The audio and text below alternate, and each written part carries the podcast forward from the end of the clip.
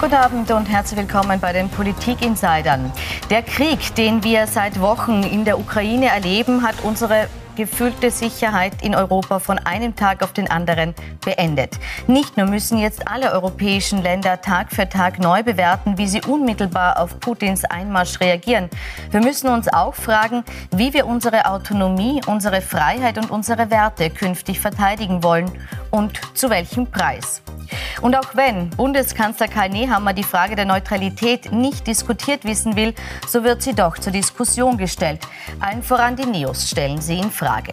Wie muss sich Österreich nun positionieren? Wie rüsten? Darüber diskutiere ich heute im Studio mit Marlene Swarzek, Bundesparteiobmann Stellvertreterin der FPÖ.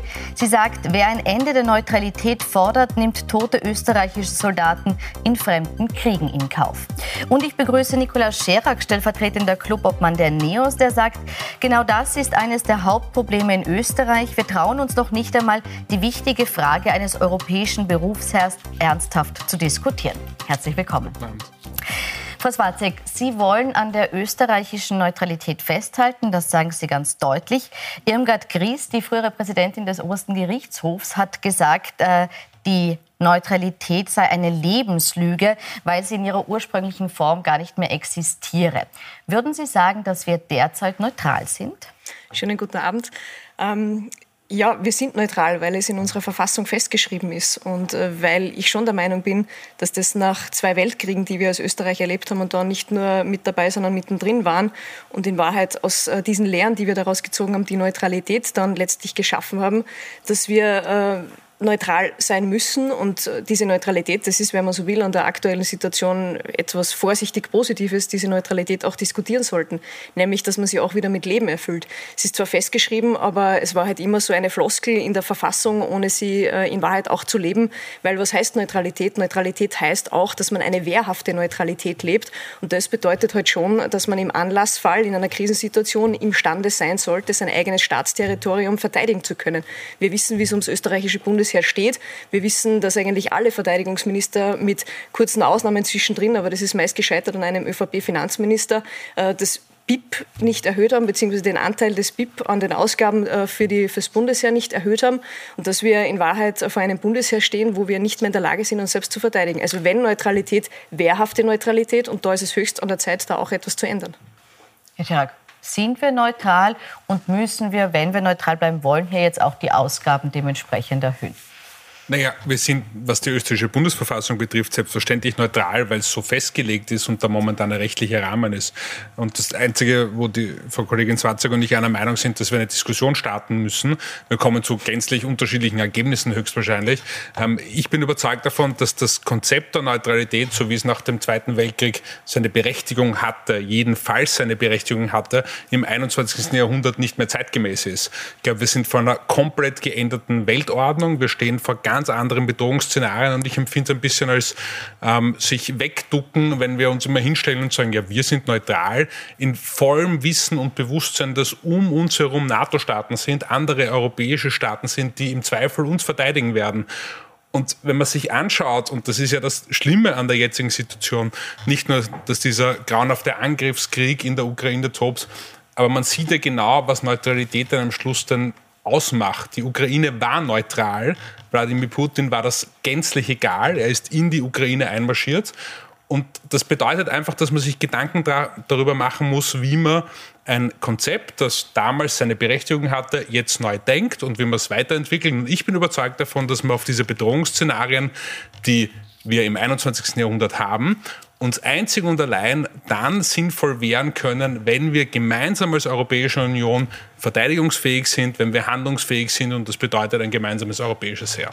Sie haben jetzt beide gesagt, bevor wir auf die alternativen Ansätze kommen, äh, wir sind neutral. Das beurteilt Moskau im Moment ein bisschen anders. Das Außenamt spricht von einem scheinbar neutralen Österreich und wirft Österreich einseitige und empörende Aussagen zur Situation in der Ukraine vor und eine emotionale antirussische Rhetorik. Hätte sich die Bundesregierung, wenn man sich diese Beurteilung von außen ansieht, hätte sich Kanzler Nehammer, hätte sich auch Außenminister Alexander Schallenberg anders verhalten müssen in ihrer Sprache, in ihrer Ausdrucksweise? Das ist das große Problem der ÖVP. Wenn jetzt der Kollege Scherak mir gegenübersteht, dann weiß ich, was ich an seiner Meinung habe, dann weiß ich ganz klar, wofür die Neos stehen. Das kann man jetzt für gut befinden oder nicht, da kann man darüber diskutieren, aber bei der ÖVP weiß ich heute schon langsam nicht mehr, was sie jetzt tatsächlich wollen. Also der äh, Kanzler erklärt eine Diskussion für beendet, die tatsächlich nie so richtig begonnen hat, die aber eigene ÖVP-Granten eigentlich aufs Tapet gebracht haben, indem beispielsweise Ex-Präsidentschaftskandidat und Nationalratspräsident Kohl äh, das Thema überhaupt einmal angreift und aufgreift äh, und die Neutralität in Frage stellt und auch einen NATO-Beitritt in den Raum stellt. Also äh, wer die ÖVP kennt, der weiß, dass solche Altvorderen, Altgranten jetzt nichts machen, ohne dass mir sie vorher geschickt weniger um das sind. Innenpolitische, sondern mir ging es eher darum, ob das Signal richtig ist. Ist es richtig, dass Österreich sich jetzt klar an die Seite der Ukraine stellt? Oder ist das etwas, was man als neutrales Land in der Form nicht machen soll? Genau, das ist das, wo, wo ich jetzt dazukommen wollte, dass die ÖVP auf der einen Seite sagt, wir sind ein neutrales Land, aber der Kanzler und auch der Außenminister eine Rhetorik an den Tag legen, die mit einer Neutralität nichts mehr zu tun hat. Natürlich, äh, ganz klar muss man als Österreich diesen Angriffskrieg verurteilen und man kann da auch ganz klar Stellung beziehen. Das tut auch jeder, das tut jede österreichische Partei. Aber auf der anderen Seite, es ist in der Verfassung festgeschrieben, dass wir neutral sind. Und für mich schließt es schon auch mit ein, dass man die Rhetorik an das Ganze anpasst und dass man jetzt nicht in eine Kriegstreiberei auch verfällt, weil das ist alles kein Spiel, da geht es um was und da muss jedes Wort abgewogen werden. Und ich habe das Gefühl, das wird momentan weder vom Kanzler noch vom Außenminister. Hat man sich da zu sehr rausgelehnt? Nein, ich finde, dass wir uns viel zu sehr zurückgehalten haben am Anfang. Ich erinnere mich an eine Parlamentsdebatte mit dem Außenminister Schallenberg, als er gemeint hat, in diesem Konflikt, der damals noch nicht ausgebrochen ist, in dem Ausmaß aber schwelend war, ähm, können wir uns darauf verlassen und sind froh darüber, dass Amerika als quasi ähm, die, die, die, die, Retter der freien Welt vorangehen ähm, und diese Diskussion mit Russland führen. Ich finde das vollkommen falsch. Wir müssen doch als Europa selbstständig handlungsfähig und verteidigungsfähig sein. Und das bedeutet, dass wir klare Worte finden müssen dafür. Und wir erleben eine Situation, in der ein einigermaßen verrückter Autokrat in der Ukraine einmarschiert, zu Hause Propaganda verbreitet, die schlichtweg falsch ist, durchgängig Fake News verbreitet und Menschen beschossen werden, Menschen fliehen müssen, Menschen sterben, weil jemand es mit seinem Ego nicht irgendwie ins Reine bringt, dass ähm, er das nicht machen kann. Und da gibt es keine anderen Worte als die ganz klaren Worte, nämlich auf der Seite der Freiheit zu stehen, auf der Seite der Demokratie, auf der Seite der Menschenrechte und das heißt auf der Seite der Ukraine zu stehen. Und ich hätte mir dann noch viel klarere Worte viel, viel früher gewünscht. Noch viel klarere Worte, weil eben so klar ist, wo gut, wo böse ist in diesem Konflikt? Das ist ein bisschen mein Problem äh, in diesem ganzen Konflikt. Nicht nur im Konflikt, sondern allgemein in der politischen Debatte, dass man immer differenziert diskutieren kann. Es ist in Wahrheit, wenn man sich äh, zu den Ursachen dieses ganzen Krieges auch äußert, dann wird man gleich in eine Ecke gestellt, wo man nicht hingestellt werden will und wo man auch nicht ist. Aber jetzt kann man sagen, na gut, da ist jetzt ein Verrückter einmarschiert in die Ukraine. Das ist halt ein bisschen wenig. Das, äh, ihn als verrückt zu benennen, ja, mag sein, aber das ist ja nicht von gestern auf heute passiert. Das ist ja lange geplant worden. Und in Wahrheit muss die Politik daran gemessen werden, wie endet das. Es hat begonnen, aber die Aufgabe ist jetzt schon, das Ganze äh, in richtige Bahnen zu lenken und wo endet dieser Krieg. Und ich bin jetzt schon auch beim Kollegen Scherak, wenn er sagt, man kann sich nicht darauf verlassen, dass die USA das für uns regeln. Im Gegenteil. Äh, und ja, die Europäische Union und Europa als Ganzes hat da eine schwache Position und auch in den letzten Jahren immer eine schwache Position gehabt. Aber wir müssen schon auch realpolitisch denken, dass wir in Europa äh, schon direkter Nachbar Russlands sind. Und jetzt kann man sagen, na, wir brauchen Russland überhaupt nicht und es ist uns völlig egal. Man kann in Europa ohne Russland keine Politik machen. Und deshalb möchte ich diesen so? Konflikt auch ein bisschen differenzierter jetzt, betrachten. Hm. Ist es so, dass wir ohne Russland in Europa keine Politik machen können und letztendlich. Wir können es nicht ausklammern. Ja, na, natürlich kann man es nicht ausklammern, weil Russland ja offenkundig neben der Europäischen Union ist in vielen Bereichen, also rein geografisch und ähm, wir, wir geostrategisch und, und energiepolitisch gewisse Abhängigkeiten haben, über die man ernsthaft reden sollte. Aber ich glaube, dass trotzdem die, die Worte sehr klar sein müssen und die müssen von Anfang an sehr klar sein. Und was ich nicht ähm, verstanden habe und was ich immer noch nicht ganz verstehe, ist die Debatte, die wir teilweise führen über die Frage der Ursachen. Ähm, ja, da gibt es ganz, ganz viel, was, was dort schwelt und ich traue mich auch gar nicht alle Situationen in dem Konflikt ähm, zu beurteilen. Aber Fakt ist, Russland, Wladimir Putin, ist in der Ukraine einmarschiert und Die Ukraine hat nicht deswegen über einen Beitritt zur NATO und einen Beitritt zur Europäischen Union nachgedacht, also hat nicht davor darüber nachgedacht und deswegen ist Putin einmarschiert, sondern Putin ist einmarschiert, zuerst im Donbass, in Lugansk, auf der Krim und dann hat die Ukraine versucht, Lösungen zu finden und sich zu wehren. Und das muss man ganz klar ausschildern und dementsprechend ist die Seite, wo ich stehe, sehr klar. Und das Zweite, was mir noch, noch eingefallen ist, jetzt, weil die Marlene Swatzek gesagt hat, ähm, dass man auch die Ursachen sehen muss und, und ein bisschen differenzieren muss das stimmt immer. Aber was schon auch klar ist, und das war, fand ich sehr irritierend von der FPÖ, als Klubobmann Kickel ähm, vor ein paar Wochen im Parlament gesagt hat, alles, was in Russland schief läuft, kann man quasi parallel verschieben auf die USA. Und das stimmt halt ganz einfach nicht. Und deswegen ist die Seite so klar, weil in Russland werden Medien eingeschränkt. In Russland werden Oppositionelle eingesperrt. In Russland werden Menschen eingesperrt, die für den Frieden kämpfen. Man kann viel an der USA kritisieren, aber das passiert dort nicht. Und deswegen ist die Seite zu 100 Prozent klar aus meiner Sicht. Das ist, wie gesagt, die Seite der Freiheit, das ist die Seite der Demokratie und das ist immer die Seite der Ukraine, egal was davor vorgefallen ist. Auf der einen Seite ein Autokrat, das ist Russland, auf der einen Seite ein europäisches, freiheitsliebendes Land, das ist die Ukraine und dort gibt es keine Entscheidung, da kann ich nur auf einer Seite stehen. Das ist jetzt die innenpolitische Sicht der Dinge, die mit Sicherheit ihre Richtigkeit hat. Aber wir sind österreichische Politiker und ich glaube nicht, dass uns als österreichische Politiker auch zusteht, äh, zu beurteilen, was da innenpolitisch sich abspielt, wenngleich natürlich das zu verurteilen ist, was sich momentan auch abspielt und was sich äußert in diesem Konflikt und in dieser Krise in der Ukraine. Aber wenn wir Aber darf Worte, ich da kurz nachhaken? Meinen ja. Sie damit, dass wir das, was in Russland innenpolitisch passiert, ausklammern sollen bei den Entscheidungen, wie wir mit Russland umgehen? Nein, ausklammern kann man das nicht. Aber ich habe immer ein bisschen eine Schwierigkeit, wenn man sich in Österreich moralisch erhöht über andere Länder und dann glaubt, von einer Außensicht die innenpolitische Lage anderer Länder beurteilen zu können. Das spielt alles mit in diesem Konflikt, das ist ganz klar. Aber nur mal, um das auf zurückzukommen, die Worte. Ja, ich bin auch dafür, dass man ganz klare Worte findet. Aber die Frage ist, was bringen diese Worte und gegen wen richten sich diese Worte oder wo richte ich diese Worte hin? Also momentan sehe ich nur zwei innerhalb der Europäischen Union, die noch die diplomatische Brücke zu Russland bzw. zu Putin direkt aufrechterhalten. Das ist der französische Präsident Macron und äh, auch der türkische Ministerpräsident Erdogan. Und jetzt bin ich kein Fan von beiden, aber das sind in Wahrheit die Wobei, letzten von, von beiden, von ja, Macron wobei, und, ich wollte sagen, wobei äh, Scholz heute auch telefoniert hat mit Putin. Es ist nicht so, dass ja, die Bemühungen in, aber in Wahrheit sind. sind das die letzten beiden, die diese diplomatischen Beziehungen nicht abbrechen. Und deswegen mein Appell auch in, we in welche Richtung finde ich diese Worte und was bringt's? Und wir werden um die Diplomatie nicht hinwegkommen. Wir können jetzt Sanktionen beschließen, äh, Zug um Zug, jeden Tag wieder neue, jeden Tag noch schärfer. Aber letztlich geht es auch wieder um die Ursachen, weil nur die Ursachen bringen uns zum Ende dieses Konflikts. Wenn ich die Ursachen ausklammere, dann kann ich irgendwo nicht zu einem Ende kommen und dann kann ich auch nicht diplomatisch diskutieren und diesen Krieg und in Wahrheit ist das Ziel von uns allen Waffenruhe und Frieden einmal äh, zumindest einmal wieder auf den Verhandlungstisch alle zu bringen. Aber das erreiche ich nicht, wenn ich nicht an die Ursachen denke und da auch ein bisschen differenziere differenziert in diesem Konflikt vorgehe.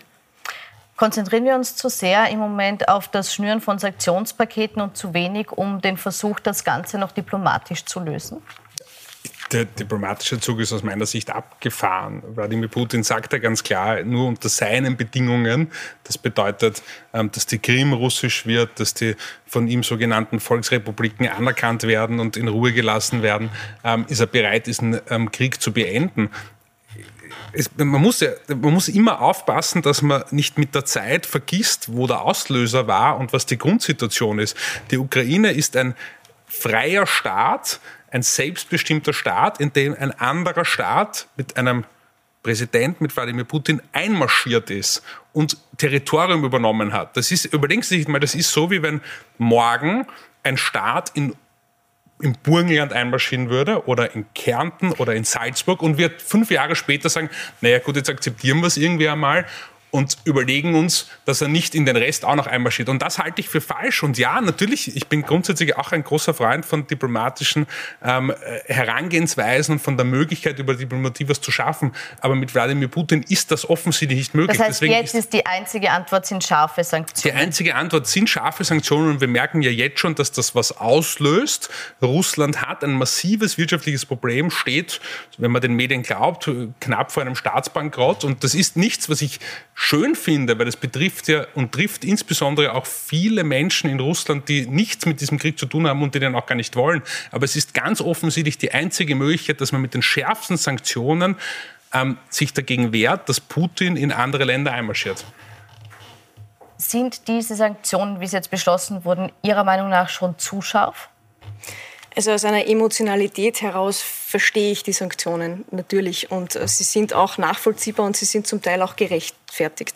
Aber natürlich, sie treffen einerseits vor allem das russische Volk äh, und nicht das russische Volk führt gerade Krieg, sondern Wladimir Putin führt diesen Krieg. Und auf der anderen Seite werden sie wirken, sie wirken ja auch schon wie ein Boomerang in Richtung Österreich. Wir dürfen ja nicht vergessen, das ist halt auch eine Tradition Österreichs, vermutlich auch aus der Neutralität heraus äh, geboren. Wir haben irrsinnig viele Geschäftsbeziehungen auch mit Russland.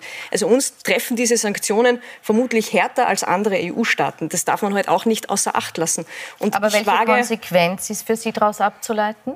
Ich wage zu bezweifeln, dass diese Konsequenz auf Seiten Russlands äh, Früchte trägt, weil ich schon irgendwie das Gefühl habe, dass sich der russische Präsident davon absolut nicht beeindrucken lässt. Im Gegenteil, noch aggressiver wird und äh, vielleicht in den nächsten Gang schalten wird, militärisch. Das ist mein Problem. Und ja, es ist wie immer im Leben. Äh, man startet auch bei Verhandlungen, und das ist im Kriegerischen nichts anderes, mit einer anderen Dramatik.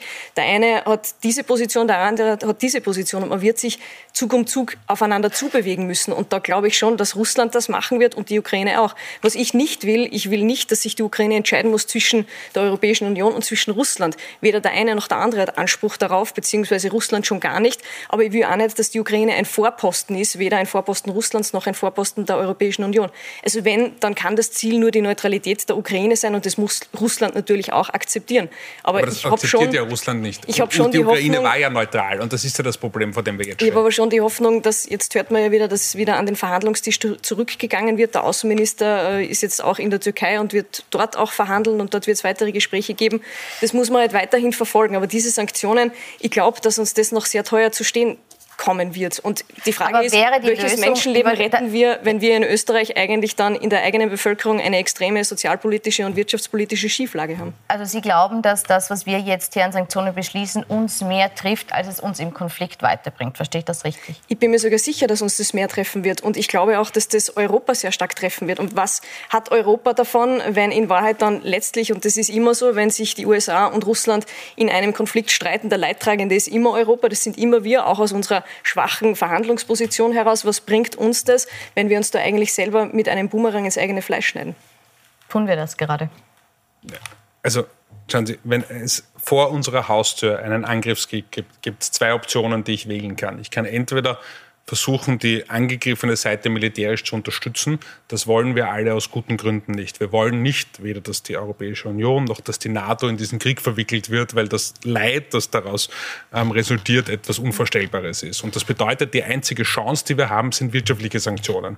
Und ja, selbstverständlich führt das auch zu ähm, Nachteilen innerhalb der Europäischen Union. Das ist ja, wäre ja naiv zu glauben, dass das für uns ganz einfach ist und dass ähm, die Gaspreise dadurch nicht erhöht werden und so weiter und so fort. Aber wenn ich einerseits die Entscheidung, also wenn ich mir die Frage stelle, überlege ich mir, ob ich eventuell ein wenig friere in meiner Wohnung und damit und umgekehrt die Situation habe, ob Menschen sterben in der Ukraine und jetzt weiß ich schon, dass wenn ich die Heizung niedriger drehe oder irgendwas dergleichen, dass deswegen nicht Menschen überleben. Aber es ist eine grundsätzliche Frage, wenn ich irgendeine Chance habe, Menschenleben zu retten und wenn es die einzige Chance ist, die ich habe, wirtschaftliche Sanktionen zu machen und Wladimir Putin sich dann entscheidet, okay, es gibt keine Gaslieferungen mehr, dann entscheide ich mich sehr bewusst und sehr überzeugt dafür, weil ich keine andere Chance habe. Die andere Option wäre, wir kämpfen gemeinsam also die NATO kämpft, die Europäische Union kämpft auf der Seite der Ukraine gegen Russland. Das wollen wir alle nicht, weil wir uns das gar nicht vorstellen wollen. Und das bedeutet, die einzige, sonst, einzige andere Chance sind wirtschaftliche Sanktionen, die hart sind, die uns auch hart treffen werden. Das ist unbestritten. Aber ich wüsste nicht, was ich was anderes machen könnte. Aber die Frage ist für mich immer schon, wen treffen die Sanktionen? Sanktionen gegen Putin, gegen sein Umfeld. Da sind wir uns einig, da, da bin ich auch absolut dabei.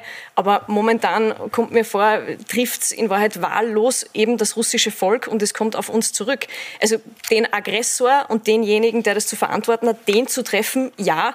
Aber auf der anderen Seite, äh, momentan habe ich das Gefühl, hat man nicht wirklich einen Plan, wen man treffen will mit diesen Sanktionen. Und jeden Tag ziehen wir die Schraube noch enger an. Und wir merken ja jeden Tag, es wird bei uns auch immer dramatischer. Und jetzt habe ich auch kein Problem damit, wenn ich die Heizung ein bisschen äh, abdrehe und, und dort oder da spare. Aber das ist keine Diskussion, die wir beide führen, sondern das ist eine Diskussion, die tagtäglich die Menschen in Österreich trifft. Und das sind wir zwar nicht die Beispiele, die es vor allem trifft. Jetzt haben wir momentan Spritpreise von über zwei Euro und es sind ja nicht nur die Strom- und Heizkosten, also auch die Lebensmittelkosten, auch das wird sich erhöhen, das wird sich vermutlich verdoppeln. Die Inflation, die ohnehin auch schon Thema ist.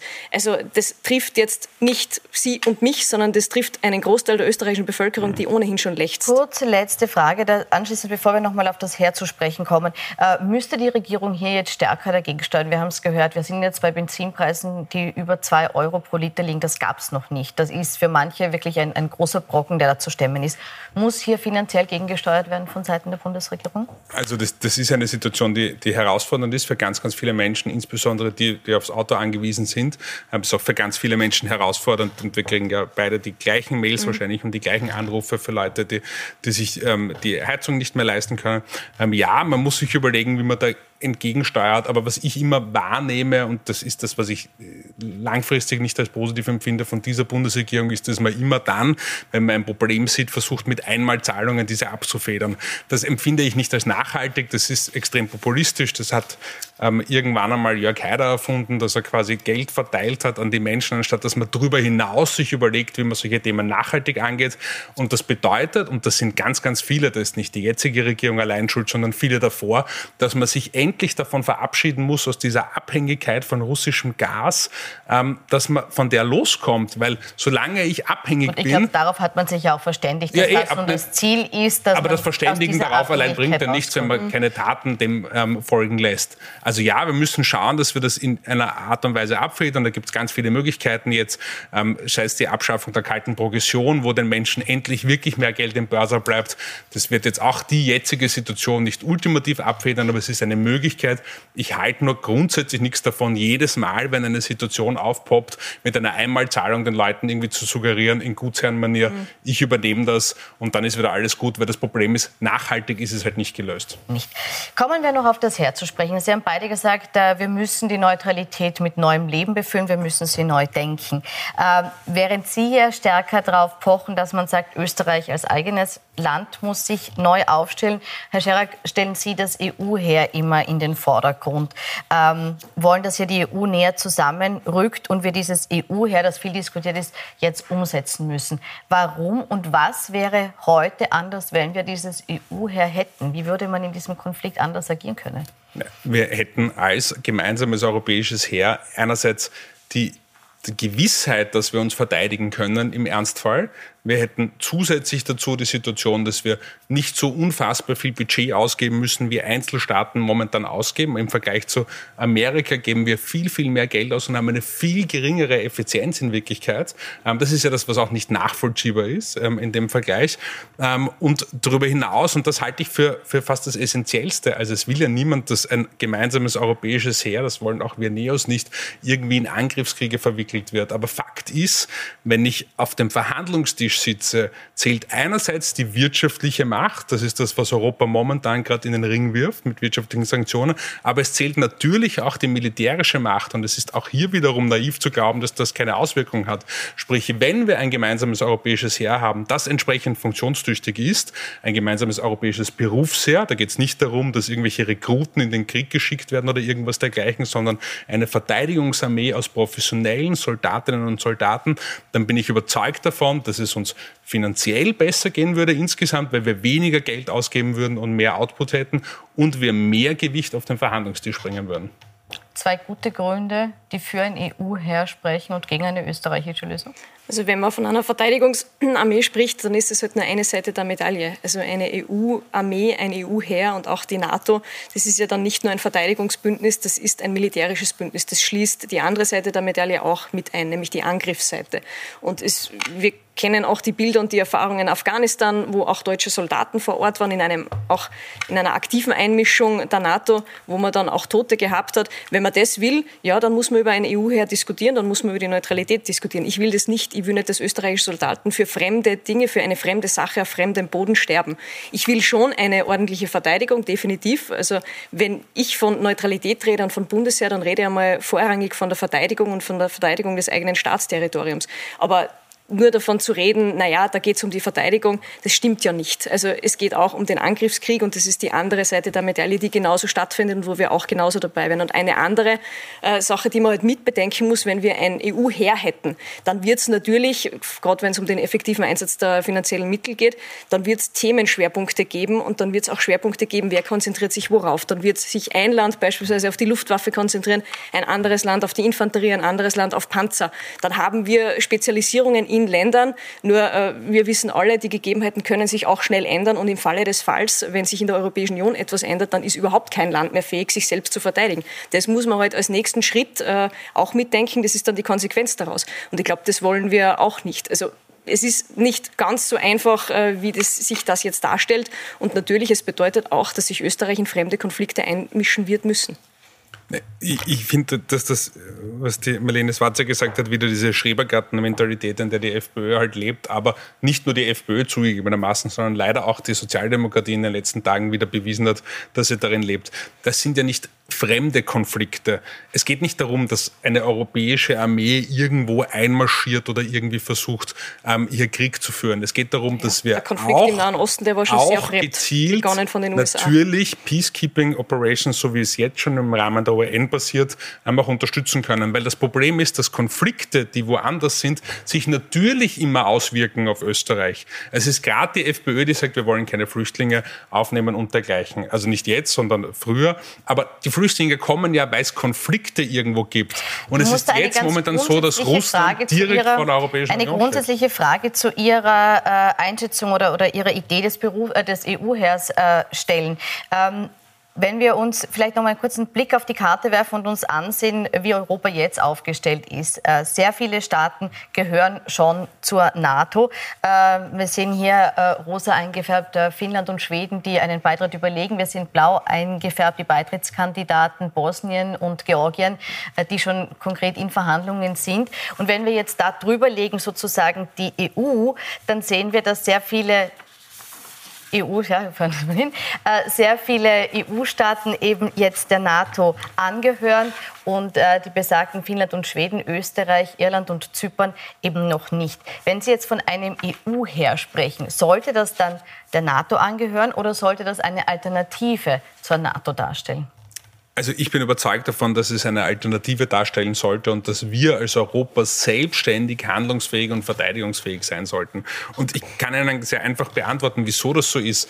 Es ist ja nicht so, dass wir in, immer in der Situation sind, dass wir jetzt wie momentan einen amerikanischen Präsidenten haben, der ähm, halbwegs seriös sich überlegt, was er tut, so wie Joe Biden das jetzt macht, sondern wir hatten vor eineinhalb Jahren mit Donald Trump einen amerikanischen Präsidenten, auf den ich mich nicht verlassen will, ähm, der vollkommen irrational Dinge gefordert hat, vollkommen irrational Dinge gemacht hat und ich bin überzeugt davon, dass die NATO wiederum ihre Berechtigung hatte nach dem Zweiten Weltkrieg. Das gibt viel Sinn. Ich bin jetzt überzeugt davon, dass, dass die Europäische Union gemeinsam selbstständig verteidigungs- und handlungsfähig sein sollte. Und das bedeutet, dass wir nicht ähm, mit der NATO, also nicht in der NATO beitreten sollten, sondern selbstständig als Europäische Union eine EU-Armee haben sollten, die Europa verteidigen kann bleibe bei der Gegenmeinung, dass ich der Meinung bin, dass die Neutralität uns sehr gute Dienste geleistet hat aus einer historischen Gegebenheit, aus historischen Erfahrungen. Ich glaube, auch die äh, geschundene Nachkriegsgeneration kann ein Lied davon singen, was es heißt, wenn man in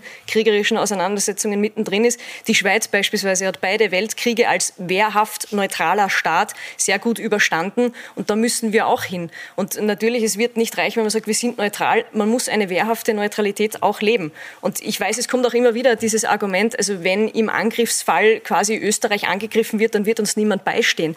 Das ist in Wahrheit äh, ein völlig, eine völlig abstrakte Idee und eine völlig abstrakte Diskussion, weil das einzige Land rund um uns herum, das nicht in der Europäischen Union ist, beziehungsweise das auch nicht bei der NATO ist oder wo die Gefahr wäre, wäre Liechtenstein. Und jetzt glaube ich nicht, dass der Fürst von Liechtenstein bei uns einmarschieren wird. Ich glaub, ich also diese Angst, dass Österreich niemand beistehen würde in einem Angriffskrieg, die ist abstrakt und das ist nur eine Angstmache und ein Argument, das nicht Aber, aber die Angst habe ich gar nicht. Ich finde es viel schlimmer. Ich bin überzeugt davon, dass unsere europäischen Freunde uns beistehen würden. Ich finde, und das ist der Grund, der Punkt, den ich kritisiere, dass wir den anderen nicht beistehen würden, das empfinde ich als falsch. Wenn wir in einer gemeinsamen Europäischen Union leben, dann bedeutet das, dass die anderen Mitgliedstaaten uns beistehen. Das ist das, was diese uns momentan garantieren. Und dass wir auch den anderen beistehen. Und das ist das, was wir nicht machen, weil wir uns hinter einer falsch verstandenen Neutralität im 21. Jahrhundert verstecken. Und das empfinde ich als falsch.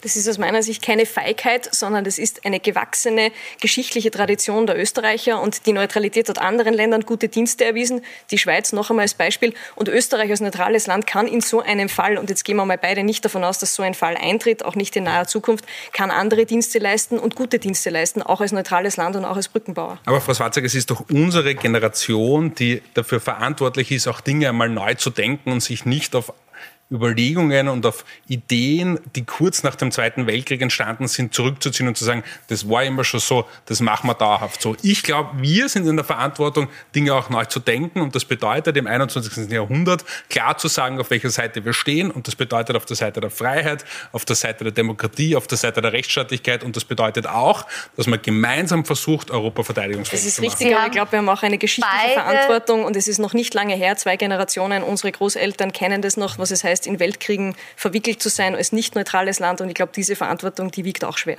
Frau Swatzig, Sie haben beide klar gemacht, dass die Diskussion auf keinen Fall abgeschlossen ist. Wir sind nur leider am Ende der Sendezeit angekommen. Ich bedanke mich bei Ihnen für die spannenden äh, Einblicke, Ausblicke, die Sie gegeben haben. Ich wünsche Ihnen noch einen spannenden Abend auf Puls 24. Wir bleiben für Sie natürlich weiter dran, wie sich der Konflikt in der Ukraine entwickelt.